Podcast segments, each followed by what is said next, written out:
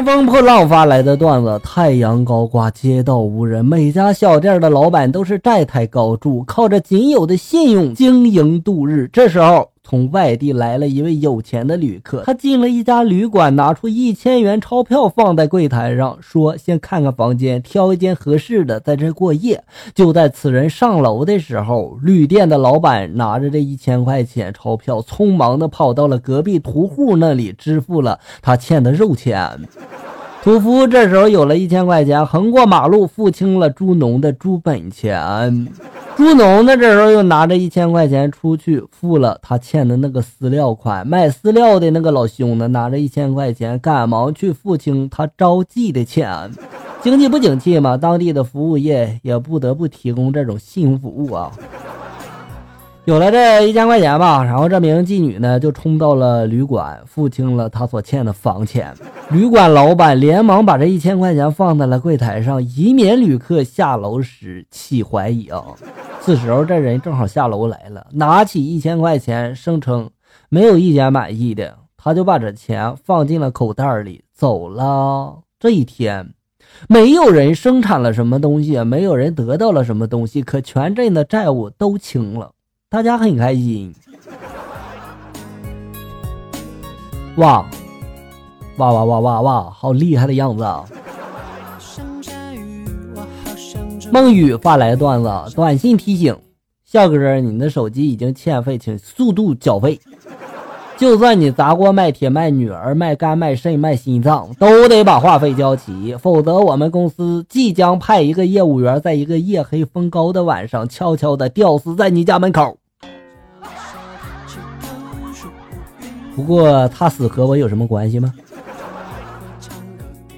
白天盛开，夜晚发来的段子。考试前，老师特别交代，写完这个试卷一定要检查。小明写完考试卷之后，认真的检查了起来，最后在卷头上就写道：“我检查到了四个错误，但是我就是不改。”小明，其实你也想改，就是不知道改哪里，是吧？不知道怎么改，对不对呀？半成繁华，半成伤发来的段子。今天和一个女神表白，她居然答应了呢，特别的激动。然后警察这时候就问他了：“这就是你把她推下楼的原因吗？”是他说：“我等下辈子呀。”然后我这不是想想快点娶她吗？这不是想快点娶她？那你怎么不和她一起跳啊？对不对？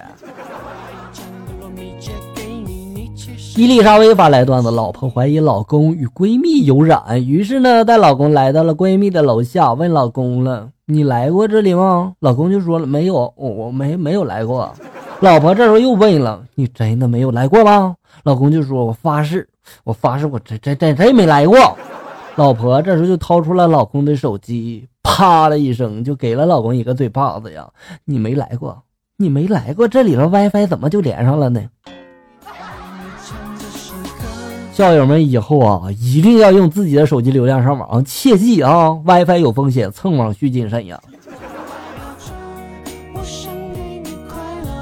最无情发来的段子，作为一个潇洒的乡下人，我六岁开始割草，七岁放牛，八岁开始行路读书，十二岁就精通红五麻将、扑克、牌九，十三岁渡江烟在手，四周大区过喉，十四岁开辆钱江幺二五追狗，十五岁白酒三斤，啤酒认真，正所谓白酒两斤半，啤酒任你灌。十六岁纵横情场无敌手啊，直到二十岁我看破了红尘，深藏了功与名，虽然。然我农村户口依然值得你拥有。想我重出江湖，请约我。我有故事，也有酒。这不就说的笑歌吗？对不对？让东北老人带孩子的，你要心里有点准备哈。整不好白白嫩嫩的小孩就带着一口东北腔回来了哈。我同事上班的时候，他儿子就发语音了。妈妈，你干哈了？我想你了。在公园里，我听见一小女孩就说了：“爷，你看这么多家巧。”还听见一个奶奶给孙子讲童话哈。有一天呀，这小红帽挎个筐，连幼儿园的小孩打架都是啊，让你给我俩嘚瑟。我感觉挺好的呀，起码没人敢欺负呀，是吧？通话发来段了：下班回家，电梯快关门的时候，然后看到一个送外卖的，然后就跑过来了哈。我赶紧把电梯门就按开，准备把外卖小哥让进来，问他了：“你这送麻辣烫的吧？”小哥这时候一愣，就把这个外卖塞到我手里了，就说了：“是你点的吧呀？我这刚好不用爬楼了。”我当时嘛脑子有点短路，顺手的就接了过来，提着麻辣烫，我对照着单子上的电话给人家送了一趟外卖。送完你这一起吃吧，是吧？不能白跑腿啊！骑着火箭追蜗牛发来段子：老板是一个开发商，一日请他到我家里面吃饭，好酒好菜的那个盛情款待呀！而且呢，我是亲自下厨，在这厨房里，我就听见老婆跟老板就说了：“王总呀，你很少到这个工地，但是进去施工的现场啊，你一定要戴安全帽呀，这样才安全。”我心里美滋滋的呀，真是娶了一个善解人意的老婆呀。但是你没感觉哪里不对吗？今天带儿子去洗澡，儿子就问我了：“爸爸，我什么时候能长大呀？”思索了一下，就回答他了：“你现在你看洗澡不是二十块吗？等你洗澡要花二百块的时候，你你就长大了哈。”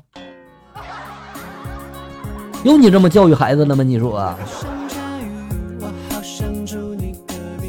今天上朋友圈看见一朋友发了条动态，半夜起来想炒个蛋炒饭，结果被刀割到手指了。最可悲的是创可贴还没有了，还附了一张这个手指头流血的照片哈。我当时就想问他了哈，大哥呀，你这蛋炒饭，你这是要那个蛋是要刀切呀，还是那个饭用刀切呀？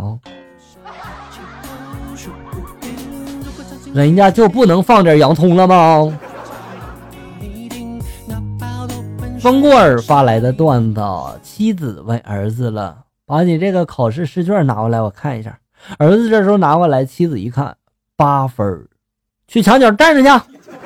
然后妻子就对丈夫说了：“这就是你说的十亿精兵呀，还攻破了我守了二十年的城堡。”丈夫这时候无奈的就说了：“哎呀。”那那那那是个探风的，没想到你这城门提早关闭了。你看，哎妈呀，还有这种操作！取个什么昵称好呢？发来的段子：小毛上幼儿园了。有一天，老师就问了：“谁知道世界上有多少个国家呀？”小毛这时就说了：“老师，我知道。”老师就说了：“那你说说，来哪几个国家呀？”这时候，小毛得意的就说了。有有有两个国家，就是中国和外国。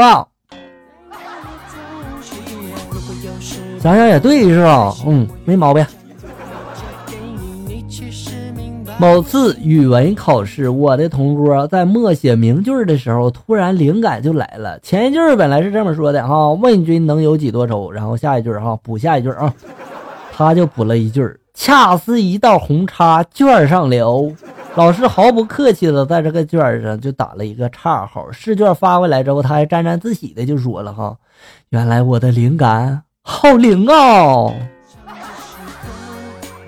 对，好灵，你还是预言家呢，对吧？好了，小友们，本期节目到这里就要结束了。欢迎大家关注咱们节目的同名微信公众号“醋溜段子”，上面有小哥发布的更多搞笑内容。我在这里等你，咱们下期再见。